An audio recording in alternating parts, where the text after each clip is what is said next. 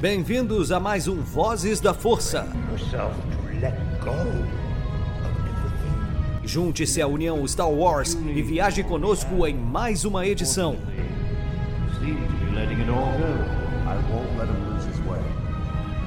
Seja também a fagulha que manterá a chama de Star Wars acesa por muitos anos.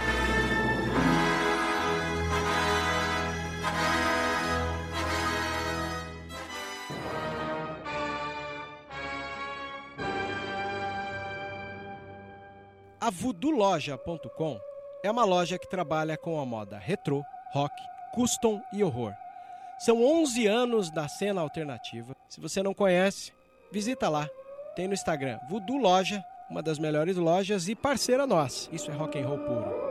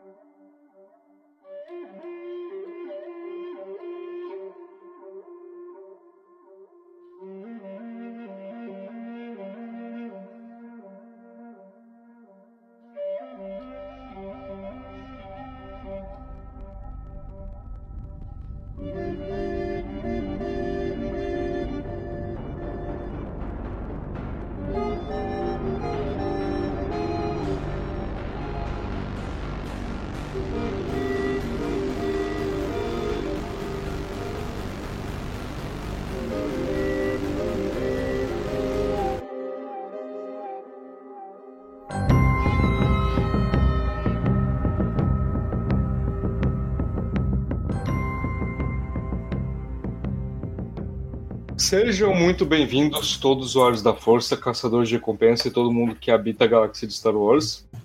Aqui é o JP, com mais uma edição do Voz da Força. E, cara, hoje a gente está aqui para falar simplesmente de Mandalorian, que é uma série que a gente tá esperando a sua terceira temporada faz aí dois anos.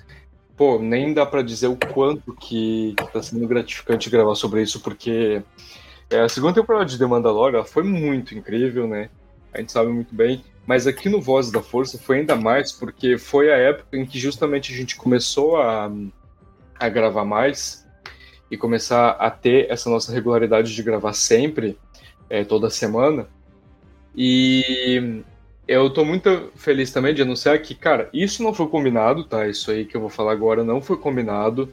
É, isso aí foi realmente obra do destino, da força aí. É, acreditem no que quiserem, mas essa edição está sendo a centésima do Voz da Força. Está é, tá sendo a edição de número 100 e é, vai ser justamente com The Mandalorian. E, cara, a gente não fez isso combinando, tipo, pô, vamos, vamos gravar aqui, vamos fazer as contas e aí, tipo, vamos fazer isso e aquilo para dar justamente a centésima edição de The Mandalorian. Não, não foi. Era para ser. E, cara, estamos muito felizes com isso porque né, nenhuma maneira de comemorar seria tão boa quanto essa. Então, é, hoje a gente vai falar sobre o primeiro episódio da terceira temporada, que é o, o capítulo 17, intitulado de O Apóstata. E hoje eu tô aqui é, com a Nath pra gente é, gravar aí sobre o episódio. É, se apresenta aí, Nath, pra, caso alguém não te conheça. Olá, povo da Terra. Eu sou a Nath Zama, eu faço parte aqui do Vozes da Força.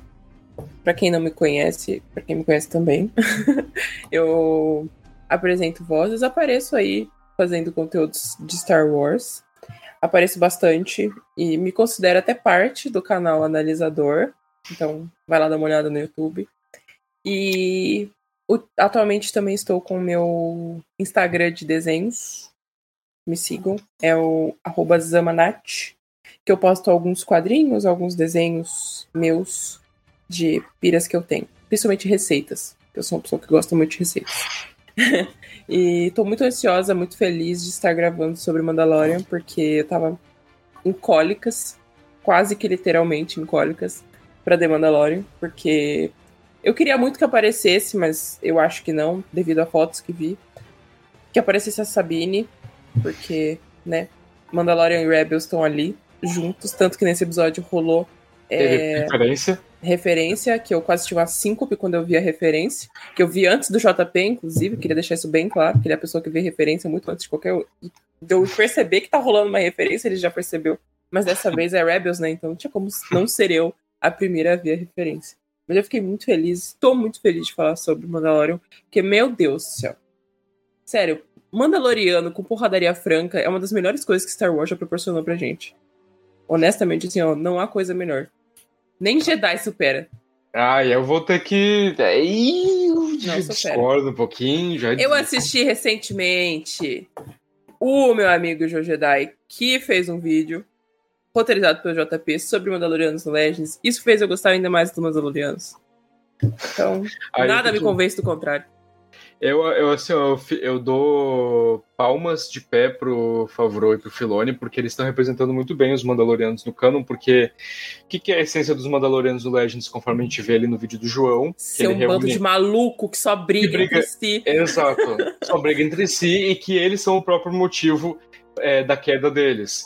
E isso está se mantendo no canon, porque basicamente da Mandalorian está sendo, tá sendo sobre isso. Tipo, em vez de juntar todo mundo para entender que realmente tem que reunificar e reconstruir Mandalor. Não, é, é a minha visão é melhor do que a tua, não, porque a minha é melhor que a tua, a gente que é verdadeiro Mandaloriano, não, a gente que é os verdadeiros. nunca viram ultimato, amor. Eles nunca viram ultimato. Se eles vissem ultimato, eles sabiam que ia se juntar. Mesmo que você não goste da pessoa, você tem que se juntar com ela por um inimigo maior. Mas claramente os caras não vão fazer uns bagulho desse, né? Então. Fala pessoal, Web Júnior aqui, pois é, talvez não esteja tão presente nessa edição, porque você mal imagina. Mas o, o JP tá gravando, a Nath tá gravando e eu estou participando enquanto coordeno um trabalho de alunos na faculdade de cinema onde eu dou aula. Então, pode ser que naquele buracão que o, o JP não me chama aí na hora que você ouvir, é o momento que eu estaria orientando alunos mas não queria poder faltar na edição número 100. Aí, edição comemorativa, aí está do lado desse casal aí. É isso aí. É, a gente começa o episódio ali é, com a armeira forjando um capacete pequeno até. De primeira, inclusive, a Nath e eu, a gente pensou que fosse um capacete pro Grogo, porque ele... Todo mundo um pensou isso. Eu acredito que sim, acho que acredito que a maioria pensou, porque Tipo, ele era um capacete menor do que, tipo, o que a gente vê ali do, dos mandos usando e tal.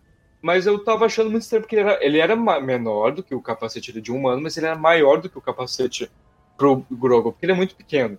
Aí depois a gente viu o que que era, né? É porque tava tendo ali um rito de iniciação de um jovenzinho aí para entrar no credo dos Mandalorianos ali, dos Filhos do Olho. E aí ele tava ali, né? É, ele tava o quê? Jurando palavras Isso, que ela, tava, é. ela precisava repetir. Isso, tava a galera ali, os Mandalorianos em volta dele. E, tipo, todo mundo como se fosse numa cerimônia, né? Era uma cerimônia, num rito de iniciação. E ele tava se banhando ali, é, pra, numa, nas águas ali, para seguir no caminho mandaloriano. É a primeira vez que a gente vê isso, inclusive, a gente não viu até então algo do tipo a respeito dos Mandalorianos no canon. É, também não tem muitas coisas aí referentes a isso no Legends, coisas parecidas como é, eles fazerem esse tipo de, de, ritual e tudo mais. E aí, é, nisso, é, tem uma referência muito bacana, inclusive, que eu queria trazer, que é o seguinte. No Reddit, vazou recentemente que o ator que interpreta é, a criança Tusken, lá em Book of Fett, é, é, ele, ele disse que supostamente o, a galera lá no, no Reddit e tal falaram que essa criança que interpreta o, aquele, aquela criança Tusk em Book of Boba Fett, ela também interpretaria um Mandaloriano jovem em Book of Boba em The Mandalorian, terceira temporada, e que esse Mandaloriano seria o filho do Paz Vizsla. E uma coisa interessante é que o ator que interpreta a criança Tusken lá em Book of Boba Fett é o mesmo garotinho que interpretou ali o Mandaloriano que estava se iniciando ali no, no caminho Mandaloriano e tudo mais.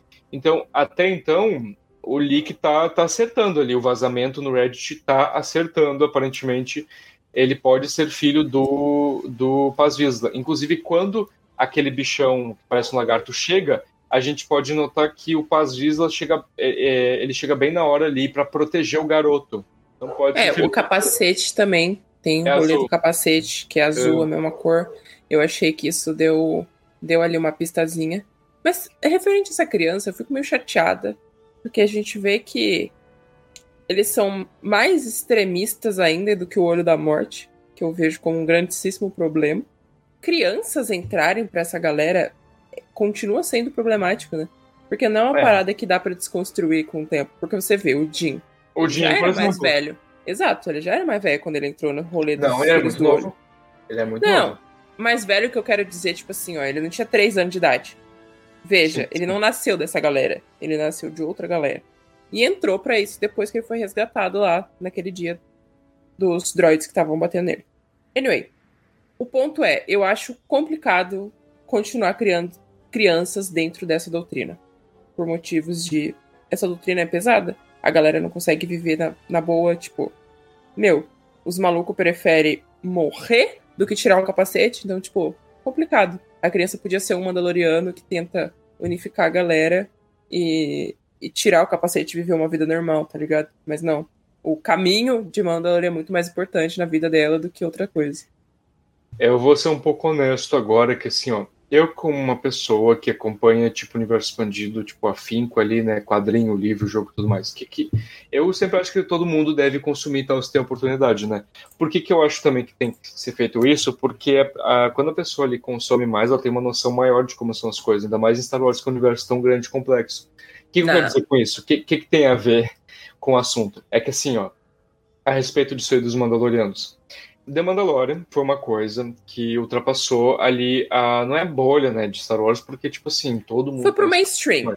Foi pro mainstream. Foi pro mainstream. Quem não conhecia é, Star Wars, quem não era tão fã, começou a assistir. Teve gente, inclusive, que assistiu The Mandalorian sem assistir os outros filmes, porque realmente funciona. Se tu assiste The Mandalorian sem ter assistido nada de Star Wars, realmente funciona.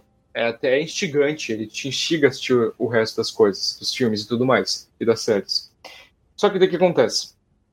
Eu acho que isso é um pouco ruim, a forma como apresenta os Mandalorianos ali na série, nesse ponto, porque a galera que não sabe o que é Mandaloriano, que não tem ideia de outros Mandalorianos não conhece, vai achar que aquilo é Mandaloriano, sabe? Os Filhos do Olho, tá ligado?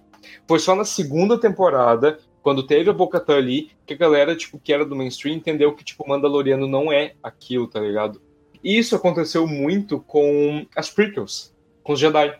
Porque quando tu acompanha todo o universo de Star Wars, tipo, quando tu consome, tipo, Velha República, mesmo que seja Legends, ainda assim é válido porque na época que lançou... Ou até a Alta República agora, que na época Exatamente. não tinha, mas agora tem a Alta República. Exatamente, um belo exemplo, a Alta República agora. O que acontece? Por que, que eu vejo problema nisso? Porque na época que lançou as prequels, é, eles apresentaram os Jedi. E aí, quando tu acompanha o resto do universo Star Wars, a Velha República, a Alta República, por exemplo, tu vê que é um Jedi de verdade. Tu vê que, tipo assim, aquela galera lá das prequels, Mace Windu, Yoda, Cadmon, é, Obi-Wan, Kit Fisto, enfim, toda aquela galera ali, eles estavam bem longe do que, dos caminhos Jedi, eles tinham se desviado muito por conta de toda uma construção que tem ali, de ah, os Jedi se tornaram mais arrogantes depois que os Sith foram extintos, né? Políticos eles, também, né? É, eles relaxaram, se tornaram muito mais políticos do que mantedores da paz, se tornaram agentes da República, como o próprio Qui-Gon disse pro, pro Yoda, né? Então tem toda uma construção. Só que a galera do mainstream não vai lá consumir quadrinho, jogo e tudo mais. Então, para eles, aquilo ali é Jedi. Eu até fico um pouco chateado com isso, porque muita gente odeia Jedi justamente por conta do que a gente vê nas prequels. Porque realmente, nas prequels em Clone Wars, que apresenta aquela galerinha específico da época das prequels, eles são um bando de, de Zé Ruela, sabe? Mas daí, tipo assim, quando tu vai. Eu já conheci muita gente que foi, tipo assim, jogar The Old Republic, que foi jogar KOTOR, por exemplo, e teve uma outra visão do Jedi, porque viu que eles eram muito diferentes do que apresentado nos filmes. E eu acho que The Mandalorian tem um pouco de preocupação com isso, justamente porque eles apresentam ali na série os filhos do olho como, tipo assim, isso aqui é Mandaloriano, esses aqui são os brabos, os verdadeiros Mandalorianos.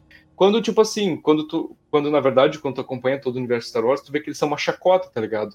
A reação da Bocatan que ela tem e da Cosca lá, quando elas conhecem o Jin, é a reação que todo fã que, tipo, acompanha as outras coisas de Star Wars tem quando conhece os Filhos do Olho. Tipo, são uma chacota, é um bando de fanático que, tipo assim, que só, que só sabe ser extremista, que não tira nem o capacete, que se tira o capacete uma vez na vida, já é considerado um, um herege, né? Um apóstata. Então, assim, é, é o que eu penso da, de, desse assunto, sabe? Mas por que, que eu quero e por que, que eu quero tanto que a Sabine e o Fenral apareçam, por exemplo? Porque eles são dois exemplos de verdadeiros Mandalorianos, tá ligado? Porque, é, tipo, pra mim, do que, que apareceu ali, tipo, nas séries, quem que, tipo, é Mandaloriano mesmo? É a Satine, que, tipo assim, ela viu que tava todo mundo brigando, e aí viu que o caminho melhor seria a paz, e unificou todo mundo, e daí se tornou duquesa, e fez Mandalor prosperar, né? A Sabine. O, o, o, JP comentou desse lance do Caminho da Paz. Isso me faz lembrar muito um, um filme que eu sou muito fã, do diretor Zhang Yimou chinês, chama Herói, é com Jet Li. Né? Ele é um filme bem interessante que na proposta dele, ele vai trabalhar a ideia de que no filme todos na região ali asiática tinham uma guerra né? E o, o filme ele começa numa paleta de cor preta, aí vai passando por várias paletas de cor, até no momento que o Jet Li, quando ele tá chegando para tomar conta do castelo do último rei, o rei tenta fazer com que o Jet Li, vai matando todo mundo no caminho, saiba que o intuito do, do rei é eu vou acabar com a guerra da melhor maneira possível, que vai ser unificando a todas as diferenças de povos através da unificação da língua. E aí, no final do filme, a paleta de cor é branca, que é a união de todas as cores, né? É uma puta ideia de diretor reutilizada ali pela estética do filme para que chegue nesse, nesse sentido final, né? Então, isso da Satine, de, de, de como eu posso dizer, trazer a paz para o povo de Mandalore é, é uma linha mais conciliatória mesmo, né? E boa parte do olho, dos filhos do olho, não aceita porque são tradicionalistas, são ortodoxos, né? E Nazi. essa causa um problema, né? É, é, os caras não querem abandonar as raízes dele, né? E, e, é como se tirasse as raízes dele, fizesse, não fizesse mais sentido. Por isso que a Ferreira é aquela que fala: se você tirou o capacete, você não é mais. E é legal, porque nos capítulos de The Mandalorian, quando o, o ele joga uma pergunta para ela, aí entra o lado das, da falta de expressão por causa do capacete, né?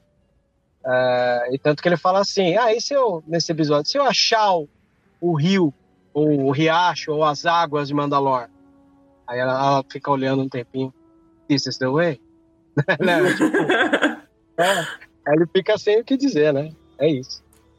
Eu tenho sérios problemas com ela. Honestamente, assim, ó. Primeiro? Muitos problemas. Aham. Uhum. É que qualquer coisa ela responde This is the way, né? Tipo, é. qualquer é. coisa, qualquer coisa ela responde This is the way. Ai, ela, é um, lá, é... ela é um retrato perfeito dos filhos do olho, sabe? Só, total, total. Ela parece que eles não vou, não tem política em Star Wars. Eu ia fazer uma analogia à vida real, mas eu vou ficar bem quietinho aqui. Pode continuar. Pode dizer, ué. Não. Não vou falar que parece aqueles caras na frente do Congresso gritando mito, mito. Não. É, aí, inclusive, sobre esse garotinho aí que aparentemente pode ser filho do Paz Visla, né? Inclusive, foi o Vebs que notou que o Paz Visla fica na volta dele toda hora quando vem aquele lagartão, né? Nesse garotinho que também contracenou como a criancinha Tusk, ele em Book of Boba Fett, é o ator Wesley Kimmel. Wesley é, Kimmel. É. Bom, Aí, quando, enquanto ele tá ali se banhando nas águas e vem a armeira dar o capacete para ele, bem na hora vem ali um, uma criatura que parece um, jaca, um jacarezão ali, né? Um crocodilo gigante. É, e ataca eles. E eu acho bem legal, inclusive, que, pelo menos na minha visão, é tipo, ali, como você sabe, né? Como eu imagino que quem esteja ouvindo sabe, quando toca os créditos de Mandalorian, é muito legal porque os créditos de Mandalorian têm uma, uma coisa muito específica que eles mostram os concept arts do episódio ali. Eles, eles colocam ali em slide pra gente ver as concept arts das cenas dos episódios. Na concept art original, eu acho que o bichão era melhor, sabe? Ele tinha um chifre aqui no, no, na, no crânio dele e tal, na cara dele. Ele era bem diferente ali, e aí com, com o. Na versão final ficou parecendo um jacarezão, com um casco, assim, nas costas. Ele ataca ali os mandos, em geral. Eles têm que lutar com ele. Tem mando voando com jetpack. Foi uma coisa, inclusive, que a Nath ela tava bem brava, porque no início da luta ali não tem nenhum mando voando ali com o jetpack, né, de mochilinha, só que daí passam uns 10 segundos eles começam a voar dela. Pô, agora sim, né, Disney? Agora Disney tem, tem, que gastar a grana que tem, né, pelo amor de Deus. Ganha tanto dinheiro, não vai gastar com gente voando. Aí a, chega nesse momento, então, o Mando com a, a N1 Starfighter, né, o caça de Nabu dele, e salva o dia. Ele, logo depois de salvar todo mundo ali, é, atirando no, no, bichão, que inclusive voa umas tripas dele ali, umas partes da carne dele, achei bem ousado da, por parte da Lucasfilm, da Disney, de, de mostrar isso aí. Ele acaba atirando nele ali, mata o bichão, aí ele vai falar com a armeira. É, ele tá afastado do, do clã ali, né, dos Filhos do Olho, por ter tirado o capacete, mas daí ele retorna com uma inscrição mandaloriana que os Jawas conseguiram para ele, o que pode significar que Mandalor não está envenenada desde o Grande Purgo, que foi uma coisa que o Império vendeu bastante, né? E os mandos começaram a propagar entre si como uma forma de, tipo, ninguém ir pra lá por medo, né? Falaram, pô, tá envenenado tudo mais, o planeta tá doente e tal. E para ver como as propagandas imperiais funcionam, né? E aí a Armeira diz que a superfície toda está cristalizada por raio de fusão e que boa parte do planeta devia estar tá assim. Mas daí o Mando diz que vai dar cara a tapa, que vai explorar o que sobrou de Mandalor para se banhar nas águas vivas das minas. Porque ele tem problema mental. Por quê? Porque ele tem problema mental e aí para recuperar o título dele dentro da doutrina. E aí a Armeira só fala this is the way. E é isso que ela fala. Aí, cara, eu, mas eu tô achando interessante porque o Jim tá começando a questionar mais. Desde que ele conheceu a Bocatã, ele percebeu que, tipo assim, o culto dele é meio, meio é, extremista demais, né? Até... Na verdade, ele percebeu que é um culto, né? Que antes disso, é. nem isso ele sabia. Ele achava que só eles eram os Mandalorianos, igual ele fala lá pra, pra Bocatan, né? Só tem um caminho, o caminho de Mandalor. E aí, tipo, ela debocha dele e tudo mais. Eu acho é... muito boa aquela cena, porque Eu a Bocatan. A Bocatan, tipo, zombando da cara de um cara que não, não tira o capacete. Tipo, a Bocatan, que traiu a irmã dela. É, é quase como quem diz assim: escuta, a civilização já chegou aqui, viu? né? Tem um quê desse, desse lado? a civilização já chegou aqui, vocês vão ficar se enterrando aí mesmo, né? É. Andy, uma hora dessa, você fazer uns negócios desses, você jura? É. Que vergonha. Bocatã dando lição de moral pra mim, você, você vê que o Jim é, mas... ele tá num nível muito errado da vida é, dele. É, porque é. assim, ó, a Bocatã já é o sujo, né? Daí ele é o mal lavado. Então... Exatamente. Boa, belas palavras, eu também concordo. Eu, eu penso que assim, ó, o, o Olho da Morte, a galera da Bocatã, eles são Minions. E os Filhos do Olho são Nazi. Só fica mais extremista, mas são farinha do mesmo saco. Sabe? Eu, eu penso assim. Só fica mais maluco. É. As analogias são o que tem de melhor hoje em dia, né? Quando a gente quer fazer o tipo de comparação, porque a gente viveu uma época tão bizarra aqui no país que você Nossa. dá um exemplo desse, todo mundo vai entender. Vai. Nossa, Quem não entender, muito... tá na Disney. Quem não entender justamente porque é do, da outra galera, né? Do outro lado. Olha só. Cara, se você parar para analisar mesmo, é interesse da Disney mostrar que a, a, as ideias mudaram, porque eu acho, não sei, né, que o, isso eu comento bastante. O Trump deu um belo de um estrago ali na, no território americano, a ponto de que é, você ir lá e, e, e, jogar novos significados que de certa maneira foram perdidos é uma maneira de você acordar o povo, né? Tipo, ontem eu fui assistir o Quantum Mania e a um dado momento lá tem um puta de um discurso, além de parecer formiguinha Z ou vida de inseto, a um dado momento do filme o discurso é, é, é totalmente progressista, né? A mesma coisa com The Last of Us, né? Ah, mas isso é uma comuna. Não, não é não. É sim. É sim, né? Então é uma maneira que acho que a cultura pop tem tido de jogar essa provocação do mundo nerd mexendo no vespeiro de propósito. É isso Gosto disso. Façam, façam mais. Eu concordo plenamente. É, aí, tipo assim, continuando, aí quando eles saem ali de, daquele planeta, o Mando tá indo ali, né, na velocidade da luz, e ele tá sendo um pai pro Grogo ali, né? É... Ele, tá... é pai do Grogo. Ele tá sendo um pai ali, levando ele no colinho, né? E aí nisso, cara, é muito maneiro, porque, cara, essa cena aí foi quando a gente ficou maluco, assim, ó. Eu e a Nath, a gente ficou maluco. Que aí que acontece? Eu que tive que... uma síncope. É, o que que acontece? Vocês não estão ligados. Porque o que acontece? O Grogu tá ali olhando o hiperespaço, né? Tá analisando as coisas. E aí, o que que ele vê? Ele vê ali a silhueta de uma coisa grandona ali, viajando no hiperespaço junto com eles. São nada mais nada menos do que os Purgios, aquelas baleias espaciais que a gente vê em Star Wars Rebels, que podem viajar na velocidade da luz e que o Ezra tinha uma conexão muito profunda com elas, uma relação muito íntima através da força.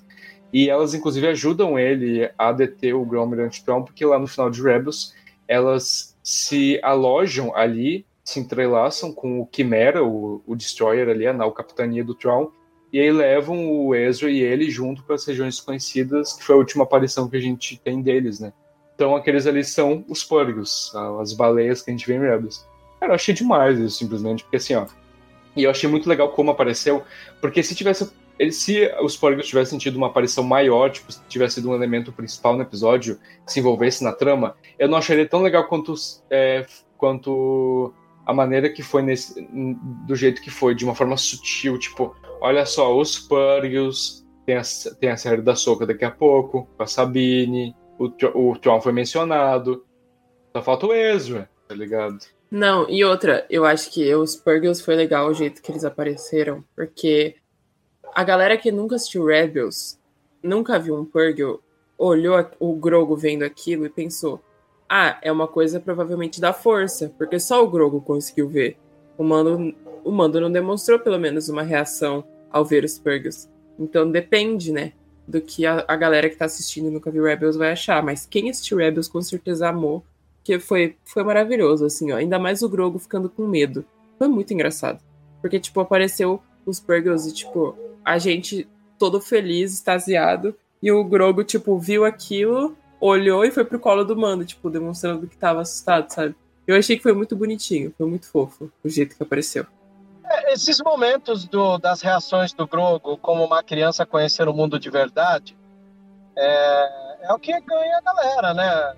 Se o Grogo é a cereja do bolo de uma série como Mandalorian, essa moda de obras onde o protagonista sempre cuida de alguém mais novo, né? Tá na onda isso, né? Praticamente e esse protagonista é sempre o Pedro Pascal. Olha, o... aliou, né, de ser, né, agora. Estamos Sim. com duas séries com a mesma premissa. Não vou negar. Mas o Obi-Wan foi isso, né, com a Leia. Foi. O Thor foi isso no final. O... Tá tudo meio que isso. O jogo do God of War é isso. Então, estamos na onda disso, né? E, e acho que isso é melhor explorado quando acontece de você ver a criança descobrindo o mundo. Eu acho isso belíssimo. Eu também. Eu gosto muito. Também gosto muito desses momentos do Grogo, porque, cara, é simples, ele simplesmente é uma. Ele é um. Como é que se fala? Uma, um alicerce, ele é um elemento do roteiro que, assim, ó. É uma sacada genial, porque pega todo mundo, fisga todo mundo, todo mundo ama o Grogo. Aí a gente vê os Purgos ali e eles saltam do hiperespaço indo para onde? Nevarro. Que agora tá muito diferente. Ela tá muito diferente em relação à primeira temporada. Tá lá. verde. Tá verde. Tá muito bonita. Ah, muito bonita. A diferença pra segunda temporada também. Ela tá pacífica agora, ela tá sendo conduzida pelo alto magistrado Griff Carga. Cara, Pode falar. Desculpa interromper, inclusive, a, a apresentação, mas eu preciso dizer isso. Nevarro foi ficando mais bonito junto com a roupa do Griff. E com a classe... O cara tá classudo demais. Muito bom a roupa dele. Muito cara, bom, muito estilo. Cara, ficou sensacional, assim. Cara, o Griff Cardigan, assim, ele me lembrou muito é, o Lando. Por quê? Porque o Lando, ele é um contrabandista, um charlatão, um larápio. Só que, tipo assim, ele é classudo, Lando. E aí, ele vai ficando rico e ele vai se tornando uma pessoa mais fina. Mas apesar de ele se tornando uma pessoa mais fina e classuda, ele continua com a. Sendo um cafajeste. Exato. É, é, tipo assim, ó. o contrabandista, ele, ele não se veste mais como contrabandista, mas o contrabandista não saiu de dentro dele. É a mesma, coisa, é a mesma coisa do Griff Carga. Ele tá bonitão, todo bem vestido e chique, mas por dentro ele ainda é aquele mesmo mercenário, aquele mesmo contrabandista que a gente conhece, tá ligado? E a gente vê isso mais pra frente no episódio, sabe? É, eles chegam ali, inclusive o Griff Carga meteu um nevô na barba ali, né? Dele. Nevou natural. Você é louco, o maluco é top. Exato. Aí, a gente vê que o planeta tá bem mais organizado sobre a gestão dele, né? E tem até uma estátua do G11 para reverenciar o feito que ele teve, o sacrifício que ele teve lá na primeira temporada. A gente já tinha visto essa estátua em trailers, né? É, a gente vê macacos lagartos coaquianos ali numa árvore. É, pra quem não sabe, essa é a mesma espécie do Salacious Crumb, que é aquele bichinho de estimação do Jabba que a gente vê em Retorno de Jedi, é aquele que Nojentão. come... É aquele que come um dos olhos do C3PO ali, né, antes, quando ele, antes deles escaparem lá. Inclusive, é muito legal que agora um, o Nevarro é uma importante rota comercial da Via Raidiana, porque os Belters estão explorando melhor os campos. campos Estão explorando, estão explorando melhor. melhor. Ué. Sabe, quando eu era moleque, é, uma das colecionáveis que Star Wars teve era o álbum de figurinhas do Retorno de Jedi, né? E o nome do, do desse personagem era Migalhas Indecentes. Pois é, eu não sei, Nath. Porque se for analisar, o que tinha de nome errado naquela época não tá no gibi. E nem no álbum de. Ah, enfim, é, a gente vê ali que, que Nevarro tá, tá mais pacífico e tudo mais, né? E que virou uma importante rota comercial da Via Raidiana, que a gente vê em Clone Wars, que é uma rota comercial bastante importante, inclusive o Grievous queria usar ela na época das Guerras Clônicas. Isso significa que agora Nevarro tá virando uma potência econômica bem grande entre os mundos ali da super rota Raidiana, o que fez Nevarro crescer, crescer bastante, por isso que tá tão bem é, estruturada. Aí a gente vê ali que tem um grupinho ali de piratas é, que estão sendo. É, Chatos. É, um grupinho liderados pelo Vané, que é um Nikito. Inclusive, queria ressaltar muito bem aqui a galera da maquiagem e né, animatrônicos, porque olha, tá muito bonito, muito bonito, tá dando para ver muito bem as feições de raiva, de angústia, de suspense no rosto dos aliens, tipo, muito bem mesmo, tá muito Todos. bonito. Todos. Não só o principal ali, que eu esqueci o nome da raça agora. Qual que é o nome da é, raça? Nikito. Nikito. Não só o do Nikito principal, que conversou ali com o Mando e com o Griff, mas de todos os outros. Deu pra ver o medo na cara deles. Muito bom. Ficou, ah, sim, ó, sensacional.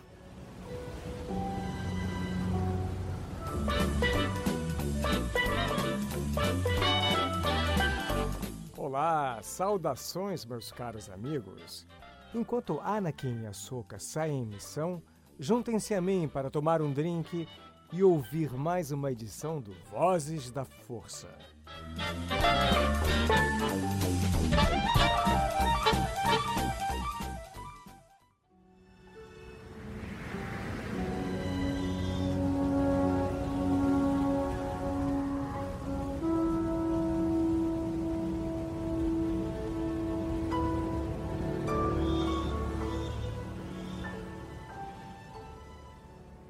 Aí é, a gente vê ali que eles estão, tipo assim, debochando do Griffin, né? Falando, pô, mas tu, tu era até ontem um de nós, e agora tu tá falando de escolinha, isso aqui era um bar, isso aqui.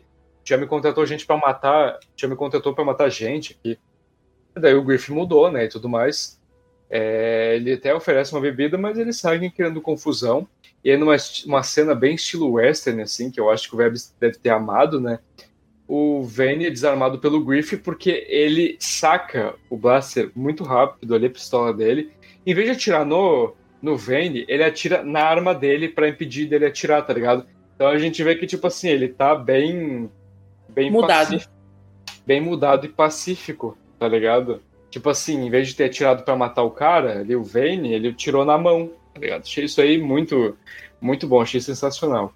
Essa galera aí, esses piratas, estavam sendo liderados pelo rei pirata Gorian Shard, é, que é um novo rei pirata aí, né? Um novo mercenário que a gente não tinha conhecimento dele até então. Pensa num bicho feio. É, ele é feio. Aí a gente vê também que o Mando é, mata o restante do, dos piratas ali que estavam com o Vane, e aí ele sai correndo ali com o rabo entre as pernas. Aí o Griff Carga fala que, que o mando devia se juntar a eles para ser o xerife, é, mas é, aí o mando pergunta né, o que aconteceu com a Cara Dune.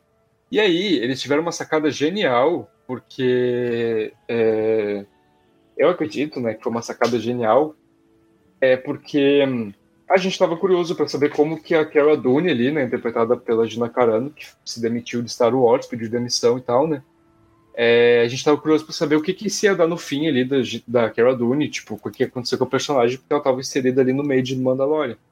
Aí a, o Griff, ele fala que ela foi recrutada pelas forças especiais é, da Nova República depois que ela entregou o Moff Gideon. Eu achei isso uma excelente solução, porque antes de lançar a terceira temporada, eu tava pensando em soluções que seriam boas, sabe? Que não pareceriam desculpas farrapada. E eu pensei que, tipo assim, pô, dizer que ela tá se envolvendo com a galera de alto escalão da Nova República, que, tipo, não tem qualquer envolvimento ali com a galera do mando e tudo mais, do. do, do é plausível, do, né? É plausível. E realmente foi a que eles usaram. Eu achei legal. Tem gente teorizando que a, que a Cara Dune pode voltar como outra atriz, né? Num recasting aí mas eu não sei, nunca teve recast em Star Wars, né? Assim, teve assim caso, caso de recastings configurantes, mas de personagens principais ele nunca teve, então eu não sei sim, se teria e tal. Ia ficar estranho também, né? É, não sei, não parece o tipo de coisa que fariam Star Wars, mas tudo tem uma primeira vez, né? Então pode acontecer, não sei. A gente descobre, inclusive, também que Moff Gideon foi enviado para um tribunal de guerra da Nova República para responder sobre os crimes dele, ali dos remanescentes imperiais e tudo mais, né? Uhum. E, inclusive, o Mando está estranhando a hostilidade do Griff Carga para com a República e o, o Griff Carga diz que eles não querem se curvar a uma nova burocracia que está bem distante da realidade deles. E eu achei isso muito legal, porque, assim, em Star Wars, na maioria dos materiais, a gente acompanha grupos específicos é, que, que atuam ali na galáxia em grandes guerras políticas e guerras, tipo guerras mesmo, sabe? E aí a gente acaba adotando a visão deles sobre as coisas. A gente acompanha os Jedi, o Sith, Mercenários, Caçador de Recompensa, República, Rebelião, Império, é, os, os, Imperiais e tudo mais, né? Então, assim, o que, que a gente não acompanha muito em Star Wars? Os civis, tá ligado? A galera que, tipo, não se envolve tanto nessas coisas. Tipo o Griff Carga, tipo, ele, tudo bem, ele é o alto magistrado ali de Nevarro, mas, tipo assim, comparado a esses grupos que eu falei, ele, tipo, é uma, ele é um co cara comum, ele não é, tipo, os Mandalorianos também, que são um grupo ali que se envolve bastante em assuntos galácticos importantes. E é interessante de ver a visão dessa galera, porque, tipo assim, enquanto a gente vê da visão dos Jedi que a República, são, é, é uma, a República é legal, e na visão de vários personagens e tal, como mercenários e tal, né? É, assim como muitos também veem o Império como uma coisa boa e tudo mais, pra galera que é civil ali, que tá no meio de toda aquela treta ali de Jedi e Sith e Império contra Rebelião, a galera que tá no meio, os civis ali, eles só veem tudo do mesmo jeito, tá ligado? Pra eles é tudo a mesma coisa. Tipo, Nova República, Império, é tudo igual. Não tem diferença, tá ligado? Só muda o nome. E eu acho interessante de ver isso. É, eu acho que, na verdade, Mandalorian mostra isso muito bem, né? Desde o primeiro momento. Porque, pelo, por exemplo, o primeiro episódio que veio na minha cabeça quando você disse isso é o episódio do Rick Famuyiwa. Aquele da segunda temporada, onde tem o Mayfield, o Mayfield reaparece na segunda temporada e mostra como os civis pensam. Porque, tipo, o Mayfield foi uma peça ali pro Império. E ele se tornou um civil depois. E o, quando ele atira no Imperial, ele atira como civil, não como ex-imperial.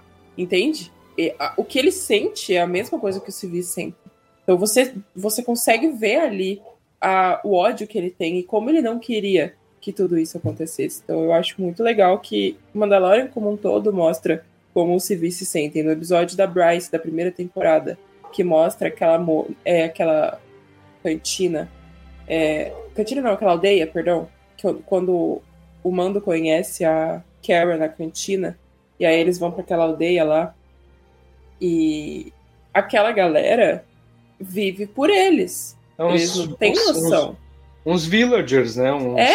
uns aldeões. Exato, eles não têm noção do novelão Skywalker. Então, para eles é aquilo ali e deu. A, a, Alta, a Alta República. Desculpa, gente. A República não vai chegar ali. Não vai conseguir ajudar eles. Porque não tem como abraçar geral, tá ligado? Então, eu não acho ruim a ideia do Griff de tentar fazer as coisas por ele mesmo. Eu acho até boa, porque talvez ele consiga liderar e ser melhor para a galera daquele lugar de Nevarro do que a República seria. Entende? Não falando mal da República completamente, né? Eles têm seus erros e seus acertos, mas não acho que eles conseguiriam ajudar muito ali a galera de Nevarro. É que a galera da Nova República ali, é, como a gente vê em Bloodline, né, que é o livro Legado de Sangue da Leia, a Nova República é tão problemática quanto a, a velha, né, quanto a República que veio antes do Império. Eles tinham muitos problemas burocráticos, é, tinha muita ineficácia, então, tipo assim, não surpreende muito, tá ligado? Continuou tendo os problemas, tanto que a Primeira Ordem surgiu, né? É, sim, sim. Bom, a gente vê ali daí que o Mando ele precisa de um droid confiável para explorar Mandalore, porque ele, é, ele sabe que vai ser perigoso e tudo mais. E aí ele pede pro, pro Griff para conceder as partes do IG-11 que restaram.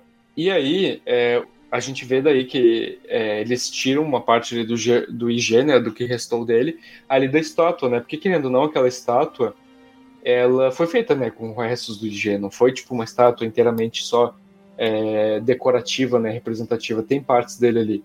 E é engraçado que depois mostra ele corta para a estátua tipo só com um braço e as duas pernas, porque eles arrancaram o resto. Aí eles tentam lá no escritório do, do Griff ligar o G11 e aí o droid volta, só que ele volta com a programação assassina, querendo eliminar o alvo que é o Grogo. E aí ele fica indo na volta do Grogo ali, querendo matar ele. E aí o IG cai no chão e começa a rastejar, já que ele não tem ali a parte de baixo, né, as pernas. Aí teve uma, uma cena meio stop motion ali, né? Fazendo uma homenagem muito legal a filmes de horror, como é, O Enigma de Outro Mundo, Alien, O Oitavo Passageiro e O Exterminador do Futuro.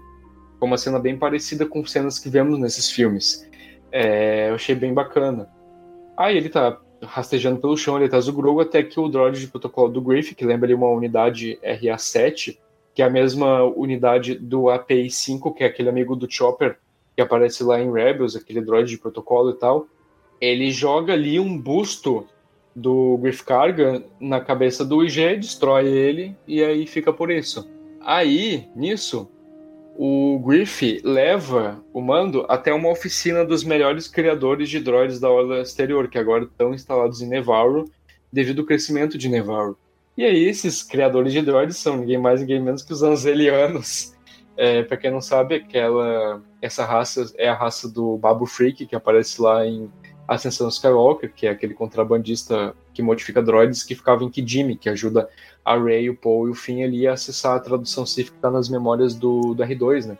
Do R2 não, desculpa, do C3PO. Muito bonitinha a cena, porque tem vários, vários, tem três Anzelianos ali, não é só um igual em Ascensão Skywalker. É muito bonitinho eles trabalhando, porque eles são aqueles feios, que eles são tão feinhos que chegam a ser fofos, sabe? É muito fofinho, muito. Eu, inclusive, queria dizer a todo mundo que acha que a, a Sequels vai rolar reboot.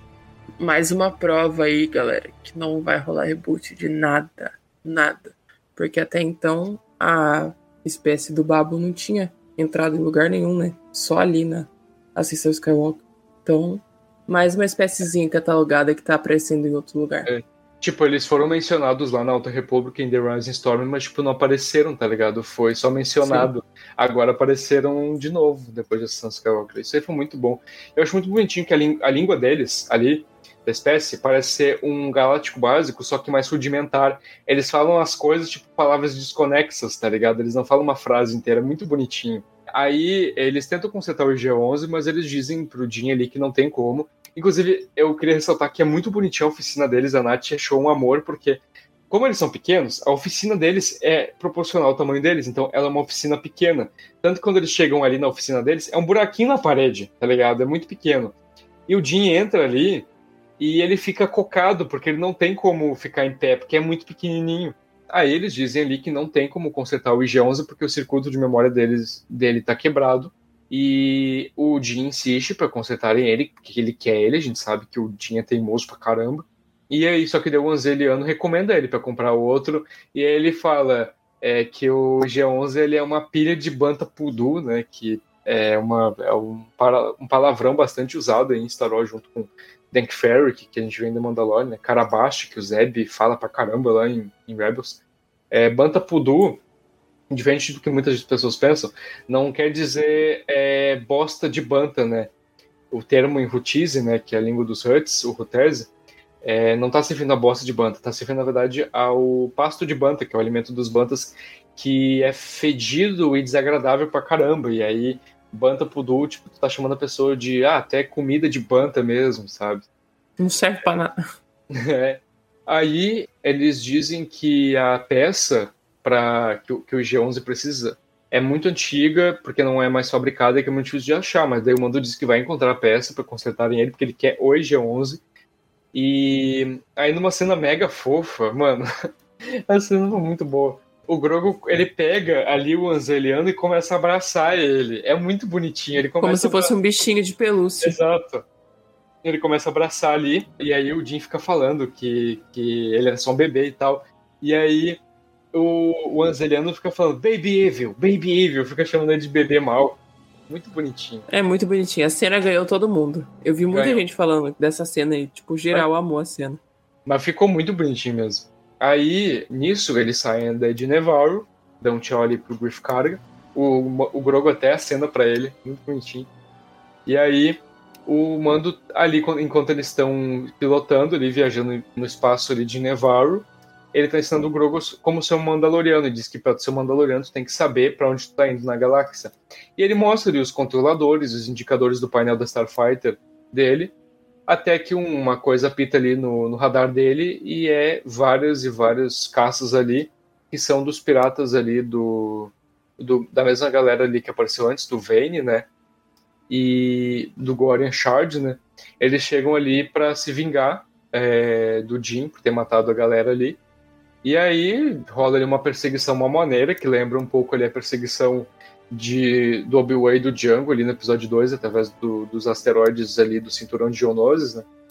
Eles estão ali, eles ali voando através de asteroides. E aí ele, o Mando derrota a maioria deles, mas daí o Vane acaba traindo ele para um cruzador mó personalizadão ali, para quem lê Alta República, lembra muito as naves dos Nihil ali, que são todas personalizadas e tudo mais, que eles mudam, modificam e tal. E essa era a nave capitania do Goran Shard, que é o, o líder ali, né, o rei pirata dessa galera. E, mano, ele é muito feio. Ele é membro de uma espécie que lembra o Capitão David Jones ali de Piratas do Caribe. Ele é Bicho muito feio. feio mesmo. Muito feio, mas achei legal que introduziram uma nova raça aí, achei bem, bem bacana mesmo. Aí, é, para quem não sabe, inclusive, ele é, é, interpretado por um ator que faz uma série muito maneira que tem ali umas, uns elementos de DC, né? Uma série que saiu para o HBO Max, inclusive, se não me engano, ou para Netflix, que até a a Nath, ela tava com muita vontade de, de assistir essa, essa série, que é aquela série chamada Goofy Troop, que é daquele garotinho que é um cervo, que tem uma... Sim, sim. O ator que interpreta o Goran Shard tá nessa série, em Goofy hum, Troop. não sabia. Eu achei bem interessante. É, o, o Bub do, do, do Enclave da Força, inclusive, ele falou que o Goran parece o Vilgax. Eu, eu acredito que parece. Eu concordo. Parece o Vilgax, quando tá naquela câmara tentando se recuperar sim. depois de que levou uma coça, tá ligado? Sim, sim. Esse Vilgax, especificamente. Aí o Jin acaba conseguindo fugir, ele entra no, hiper, no hiperespaço, e aí ele chega na superfície do. Mano, aí eu pirei total, porque o Mando ele chega numa superfície ali do, de um planeta Kale, chamado Kalevala. Para quem não sabe, esse é o planeta natal da Bocatan e da Satine Kryze. O clã Kryze ele se originou dali. E aí a gente vê que ali tem um castelo na costa, numa costa do planeta, é o castelo da Bocatan, a fortaleza dela. E lá o Mando encontra a, a Bocatan, e inclusive um detalhe bem bacana é que ali, durante o corredor do, do castelo, tem umas uns banners que tem o símbolo das Night Owls, que são aquelas que são as corujas noturnas, né? O grupo ali da Bocatã, que a, a mãe da, da Sabine, a Ursa, ela fazia parte, parte, É, ela já fez parte, conforme a gente vê ali na sétima temporada de, de Clone Wars, no cerco de Mandalore. Tem um droid ali que conduz ele e tudo mais, né? um, droid, um droid protocolo, que parece ser a única companhia da Bocatã. E aí eles começam a conversar e aí eu fiquei bem surpreso porque, cara, a gente esperava uma ambientação totalmente diferente da Bocatã. A gente esperava ela pistola pra caramba aí, trabalhando para recuperar Mandalor, querendo o Darksaber. Mas aparentemente não. A Bocatã ela disse que até foi abandonada pelos aliados dela e que agora eles estão abrindo caminho pela galáxia como mercenários. Então, aparentemente, a Cosca Reeves, que é, era aquela companheira dela, que era é, que estava ali sempre com ela e tal, é, aparentemente ela acabou dando no pé aí e não faz mais parte do grupinho da Bocatã. Bocatã desacreditada, hein? Pois é, né? A bicha tá assim, ó, tristona. Eu não esperava isso. Ela começa a acusar os filhos do olho e as facções anteriores de terem acabado com o Mandalor. Eles acabaram com o Mandalor muito antes do Purgo, que. A Bocatã, falando umas dessas, é foda. A Bocatã, que fez parte do Olho da Morte, que simplesmente. Traiu a irmã. E Mandalor. Ah, se uniu a um Sif e depois viu ele decapitando o pré-Visla ali. Ela foi responsável por fazer uma bagunça ali que desestruiu completamente Mandalor e tá falando isso, tá ligado? Mora dessas, né? Não. Aí ela fala isso, que o culto do, dos Filhos do Olho acabou muito an é, com Mandalor muito antes do Purgo. E aí o Jim fala que ele vai se banhar nas águas vivas de Mandalor e a Bocata diz que o planeta tá envenenado, que não tem nada lá, só tem ruínas e que ah, tudo que tinha lá da, sobre as minas era lenda, que não tinha nada de mágico lá.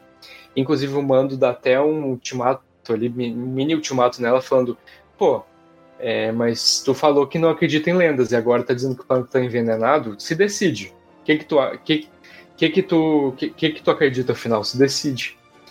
E aí ela diz que se o desejo dele é para ir Mandalor, que ele vá. E aí ele vai, ele diz que vai descobrir por conta própria o que aconteceu lá.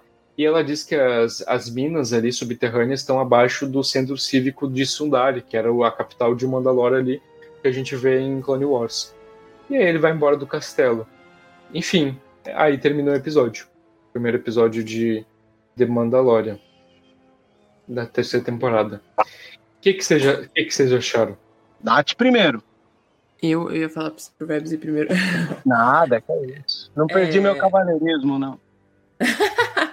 eu gostei muito, sério. Gostei muito é errado de dizer. Eu amei. Eu amei o episódio, assim, ó. É difícil de eu não amar Mandalorian. Realmente vai ser muito difícil de um episódio de Mandalorian fazer eu não amá-lo. É, mostrou personagens que eu já gosto. Mostrou o Jin sendo um pai melhor. Ou pelo menos tentando ser um pai melhor. Tiveram boas cenas do Grogo. Ele não foi o protagonista. Ele simplesmente foi o que deu. Teve ali a sua participação, foi legal e deu. Não foi só o, episódio todo sobre fofura, que eu gosto bastante. E entrou em pautas relevantes, como a Bocatã, que cometeu a quantidade de erros que ela cometeu, tá tentando se redimir e tá meio que falando, é tipo, tentando dar lição de moral sobre uma coisa que ela continua muitas vezes fazendo, entende? Eu não sei se ficou confuso meu raciocínio, mas é tipo assim, ó, a Bocatã, ela cometeu o erro quando ela era jovem. A jovem que faz besteira, traindo a irmã dela. Mas não foi uma besteira, no caso ela dizimou um monte de gente mesmo. Ela foi imbecil. E aí depois ela tentou se redimir, pegando o sabre, o Darksaber com a Sa- Sabine e liderando o Mandalor. Perdeu o Darksaber. Aí foi tentar recuperar o Darksaber. Aí agora tá agindo que nem uma tonta de novo, querendo dar lição de moral sobre um erro que ela mesma cometeu há, sei lá, pouco tempo atrás. Então eu acho assim, passar sobre isso nos episódios de Mandalorian está sendo maravilhoso pra mim, porque eu gosto muito da personagem da Bocatã, tipo, real mesmo assim, ó. Eu sou muito fã de como ela erra, tenta se redimir e erra mais ainda. É muito, muito a vida isso daí, né? Então, eu gosto bastante. E eu acho que eu estou mais empolgada pro segundo episódio do que eu achei que estaria. Bem, eu vou ser sincero com vocês, embora eu caí aqui na internet e não consegui falar, eu vou dizer que depois que a gente citou ali da, do começo, né, do, do Visla e tal, o que faz eu gostar desse episódio, primeiro é o pezinho no cerimonial, né, quer queira ou não, quando você foca, como disse o JP, num episódio todo mergulhado é, na cerimônia dos filhos do olho, é, o que, a gente tem de positivo, embora o grupo é meio fanático? cerimônia, é o, é o lado tradicional, é o lado litúrgico do Mandaloriano ortodoxo, assim. Isso é legal de ver, né? O, o, que torna às vezes curioso quem está acompanhando uma obra que lida com esse misticismo cultural, né? É muito engraçado falar isso porque me deram numa das faculdades que eu dou aula a disciplina de história da arte, né? E ao ensinar a história da arte, eu estou analisando como é engraçado essa energia que existe desde o homem das cavernas que não se comunicava de forma verbal, mas ele necessitava deixar uma energia em desenhos da parede, né, no mito platônico ali, do, do que seria significativo para alguém que viria depois, né? E ver essa coisa, tipo, a armeira estava numa caverna. Ela forja aquele capacetinho de criança Inclusive lembra muito um capacete de criança do Boba Fett que existia da Hasbro. Que a, o visor do, do Mandaloriano é mais abertão, assim, né? Quando eu vi aquele capacete, eu dei risada. Falei, caraca, mano.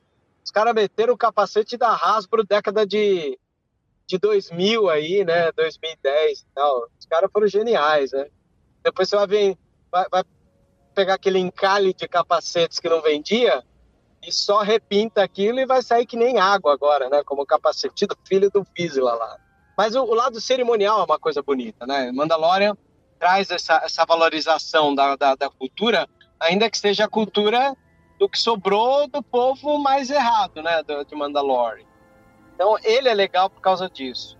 Ele de novo trouxe no começo um filme de monstro, né? Eu lembro que no primeiro episódio da segunda temporada, a gente foi ver o Dragão de Crate, a janela né, do episódio expande, não é mais widescreen, porque você precisa entender o que, que aconteceu ali com, com, com aquele povo de Mos, Mos Pelgo, né, e tal. Então você tem um filme de monstro. E hoje, nesse episódio, a gente teve, para para pensar, misticismo, monstro, pirata, cidade em evolução, até no grupo de, de, de, de spoiler que a gente faz parte, a gente comentou que está tão acostumado, né, a ver as cidades degradando, de, ficando decadente, mas a gente não vê ela evoluindo, né? É meio raro isso, assim.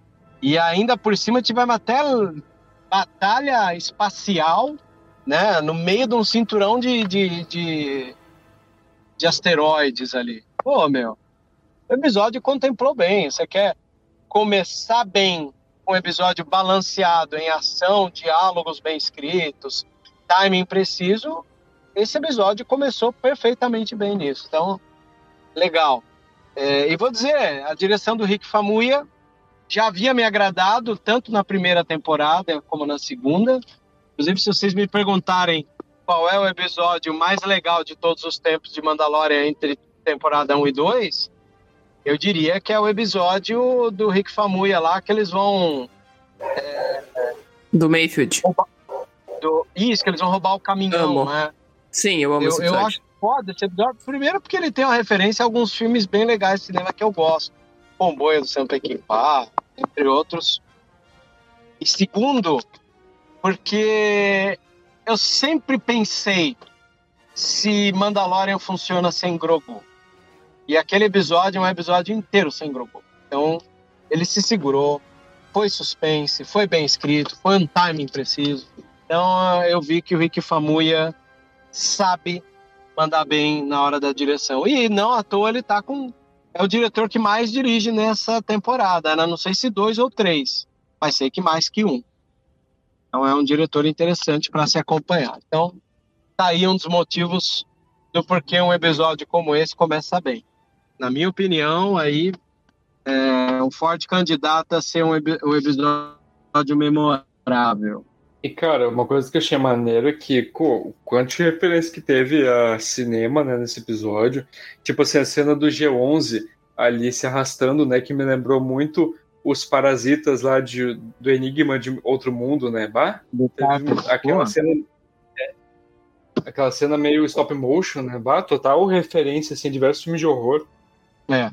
é. até o Exterminador do Futuro, né? O primeiro Exterminador do Futuro do, do Cameron, ele é um, um filme interessante de analisar, porque quando o T-800 tenta pegar o, o, o cara que veio salvar o Connor lá, né? Ele, ele é quebrado no meio, fica sem um braço também, aí ele se arrasta no chão, tem um olho vermelho, né? Porque ele tá programado com a, com a coisa de, de assassinar. Aliás, é, essa é uma ideia muito boa, né? O episódio, quando você religa o IG-11 e o IG-11 ele não obedece de, de prontidão, ele vai ter esse problema inicial, é uma ideia genial, né? Porque aí você valoriza o Quill, né? O Quill não morreu, Ivan. Você vê que o Quill, quando tem um episódio inteiro para mostrar o que, que é uma reabilitação de um, de um androide assassino, e eles vão lá e, e liga agora e, e, sofre com um robô que ainda tá com o instinto assassino, é genial, né, cara? É genial. Eu amo o Quill. É, um detalhe... é e, e, o Quill... Aí brilha o Quill nessa hora. Você fala, pô, o Quill realmente fez um trabalho bonito ali, né? Genial, né? o androide assassino. Genial isso daí. Não, uma coisa também maneira, né, Vebs? É que, pô, o clima de, de filme western ali na hora que o Griff saca o blaster para matar o. para é, neutralizar ali o Vane, né? Os piratas é muito maneiro porque é muito uma cena de. Tipo, estavam debochando dele, que ele. Que tipo assim, que ele transformou o bar numa escola, né?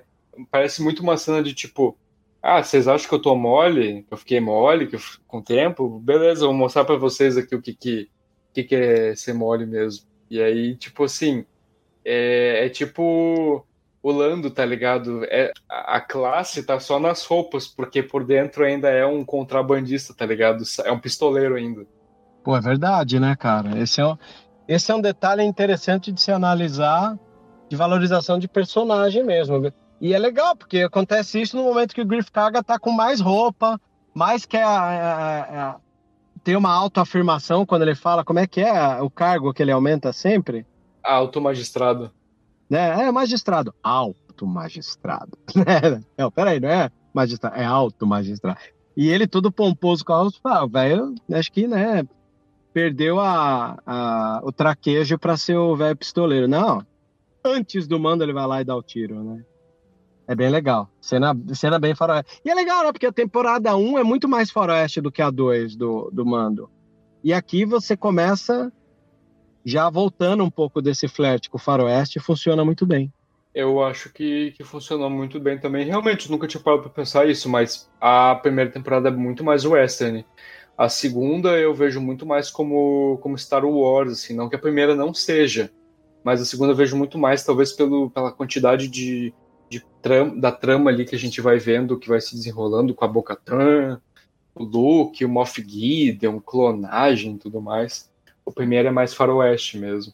Eu lembro, uma, é, é mais a ambientação que a gente vê também em Boca Boba Fett, né, que é uma coisa mais faroeste, é, mais do que a gente vê em filmes samurais, né, porque ele só na Daimyo ali, igual os, é, é igual vemos aí em mídias de entretenimento orientais, né? Tipo, Naruto, por exemplo, tem os Demios, né? Que são os líderes de cada país ali.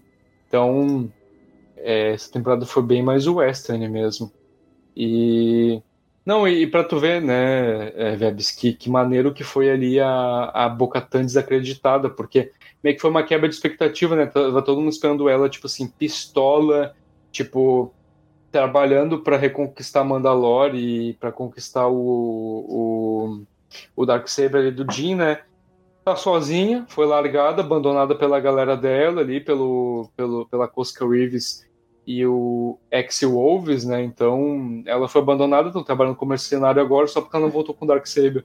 Eu, eu fico na dúvida se isso aconteceu é, nas entrelinhas e a gente tem que entender ou, ou não, né? Eu acho que isso pode mudar com o decorrer dos próximos, né? Eu acho que isso pode mudar com o decorrer dos próximos, penso eu. É, realmente, realmente pode, pode mudar mesmo. Eu acredito, eu quero muito que mude, porque é, a Bocatã vai, vai ter que ser pistolaça, né? A gente quer ver ela tretando com, com o Jin, né? Do tipo, pô, calma um pouquinho, eu que tenho que liderar, o Darksaber é meu, então, assim, ó, não quero saber. Tu, tu vai me dar isso aí, né? Eu acho que agora ela tá muito, tipo, depressiva e tal. Nos trailers dava pra ver que ela tava depressiva, né? Que ela tava muito naquela sala e tudo mais, ela só aparecia ali. Mas eu acho que na, no, no, é, live action ali no, no, episódio foi mais. E eu achei muito interessante ali o visual do Gordon Shard, né, o, o Rei Pirata ali, porque ele lembrou muito é, o Elo Perdido, o David Jones ali de Piratas do Caribe, né, uma raça nova, achei bem interessante. Então, eu gostei do Pirata, né, nunca vi essa raça antes, é uma raça nova. E uma das coisas que eu gostei da maneira visual de mostrar ele é a disposição do líder pirata aparecer uh, o formato de Star Trek, né? Star Trek que tem essa coisa, né? Do chefão ficar sentado uh, numa poltrona e, e, negociar com alguém, né? Isso é uma coisa meio clássica de alguns de algumas obras, né? Um cara que senta ali como um, um chefe de bordo ali, um capitão mesmo, né? De fragata ali, e, e, o resto ao redor e falando, né? Tipo, oh, capitão, é, é, isso, é aquilo. Então, tem uma concepção visual bonita ali que me lembra Star Trek desse, desse pirata. Então, é, são, são mais detalhes, né, que enriquecem a obra. Um capitão não tão legal quanto o Capitão Kirk, mas. Sim. Pois é. É realmente. Bom, encerrando aqui mais uma edição do Vozes da Força. Cara, queria muito agradecer aí a presença da Nath. É, muito obrigado aí, Nath. É, se tu puder contribuir falando sobre as tuas redes sociais, teu fazendo teu jabá, né? E se tu também quiser dar mais alguma contribuição final. Ah, é. gente, sobre o episódio é isso, eu gostei muito. Muito obrigada para quem ouviu até aqui. Sigam, ouçam, compartilhem com os amigos o Vozes da Força, por favor. O Enclave da Força também, que tá dando uma ajudona pra gente aqui para gravar o podcast. E sigam minhas redes sociais, principalmente a de desenhos, arroba Zamanat, que eu tô sempre postando uns, uns desenhos show lá. Muito obrigada.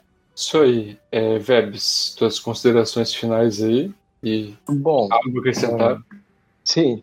O que eu quero fazer é, é usar esse momento para agradecer o Enclave da Força, o Tiago por ser o nosso nossa força constante de ajuda e principalmente ao Bubi, porque para quem não sabe a gente utiliza uma plataforma para gravação e hoje não pudemos usar dela porque eu não estaria com o notebook na mão, então só ia estar com o celular. E aí o, o Bubi se prontificou em ajudar e, e rodar aqui para gente a gravação desse. Então, estendo aqui meus agradecimentos ao Enclave, ao Tiago e ao Bubi por nos ajudar. Eu espero, galera, aí, que vocês tenham muito gostado do episódio e do nosso é, podcast aqui. Eu estou muito feliz porque essa é a centésima edição e, como eu falei no início, não foi combinado para ser do primeiro episódio de Mandalorian, da terceira temporada, né? Foi, tipo, ao acaso ou não, né? Mas foi assim muito legal isso e estamos completando hoje a marca de 100 edições aí que venham mais 100 mais mais 200 mais 300 aí do Voz da Força que vocês sempre nos ouçam e curtam como vocês curtem e cara é isso aqui é o JP agradecendo muito ao Thiago ao Bubi nossos parceiros aí é, agradecendo também ao Enclave da Força pela essa força enorme aí para ajudar a gente a gravar, como o Vebs disse. E que a força esteja com vocês, ou principalmente nesse caso de hoje. Principalmente nesse caso de hoje, né? This is the way. This is the way.